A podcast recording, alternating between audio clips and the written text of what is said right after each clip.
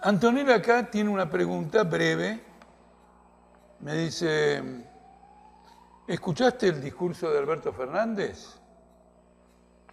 ¿Qué perspectiva plantea? Bueno, esta es una pregunta bien calentita porque este, el nuevo presidente de Argentina hace un par de horas que asumió y entonces, digamos, tiene una gran actualidad. Yo simplemente quiero hacer la siguiente reflexión. Una característica del proceso político electoral es que ninguno de los partidos en disputa, con excepción hasta un cierto punto de la izquierda, eh, han presentado programas y han presentado planteamientos políticos respecto a cómo encarar la crisis económica y política fenomenal que tiene Argentina. No lo han hecho ninguno de los partidos principales. Repito, con excepción de un este, módico programa que presentó el Frente de Izquierda.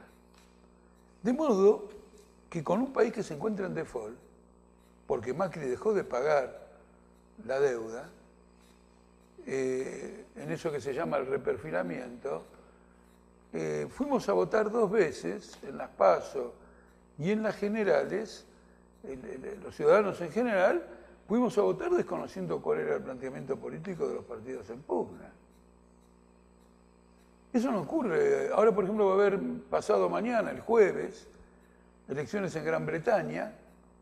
Hay varios partidos, pero dos que son los principales, el conservador y el laborista. Y hace ya un tiempo que ambos partidos presentaron sus manifiestos, donde dicen exactamente lo que van a hacer. Después pueden hacerlo o no, pero el que va a votar tiene de parte del partido el compromiso a través de un manifiesto político. Acá no. Y eso ocurrió frente a las pasos, y eso volvió a ocurrir frente a las generales, y eso ocurre con el discurso de hoy. Por ejemplo, en Argentina está claramente en default.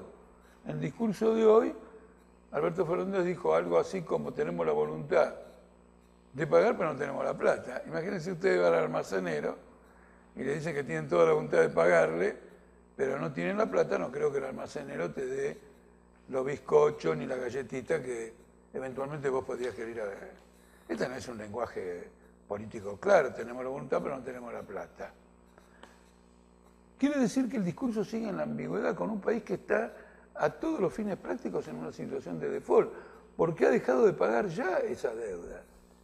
Y es muy probable que se anuncie de aquí en más que la deuda que hay que pagar en los próximos 90 días también se patee para adelante, porque el Banco Central no tiene las reservas y el Tesoro tampoco tiene el dinero para comprar al Banco Central las reservas para pagar esa deuda. Y probablemente haya que tomar una medida de este tipo porque también hay deudas privadas. Y para pagar las deudas privadas, por ejemplo, con el exterior o algunas de otro tipo en dólares dentro de la Argentina, los capitalistas privados necesitan ir al Banco Central a que el Banco Central le dé los dólares y ellos comprar esos dólares.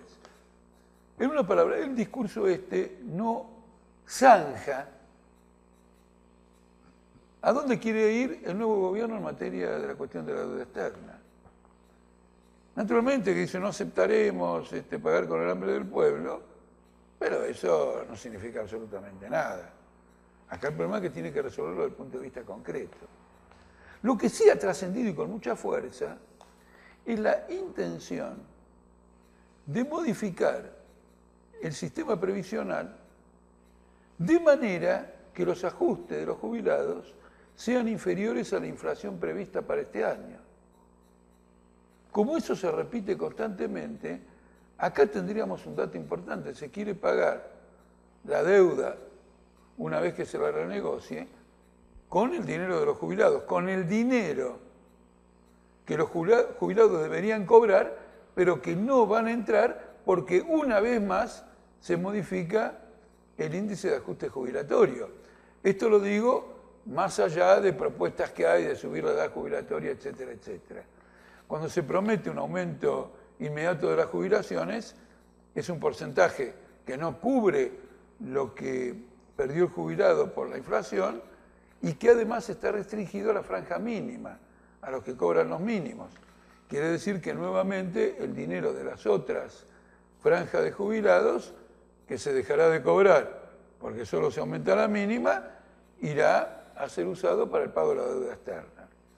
Entonces, el discurso no resuelve nada con total independencia de la euforia de que se vaya al macrismo.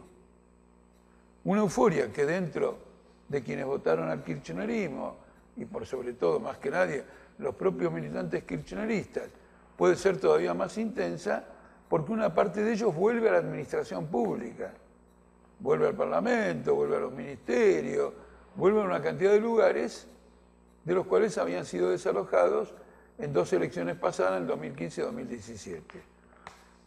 Entonces hay una cosa que está clara acá. Acá estos discursos y los planteamientos que se han hecho hasta ahora todavía no indican cómo va a resolver la crisis política y el default y por lo tanto sigue sin abrirse el debate con los trabajadores sobre si los trabajadores de este país están de acuerdo con que la cuestión del default de Argentina se arregle como eventualmente en un par de más semanas más o en un par de días más dictamine o indique Alberto Fernández.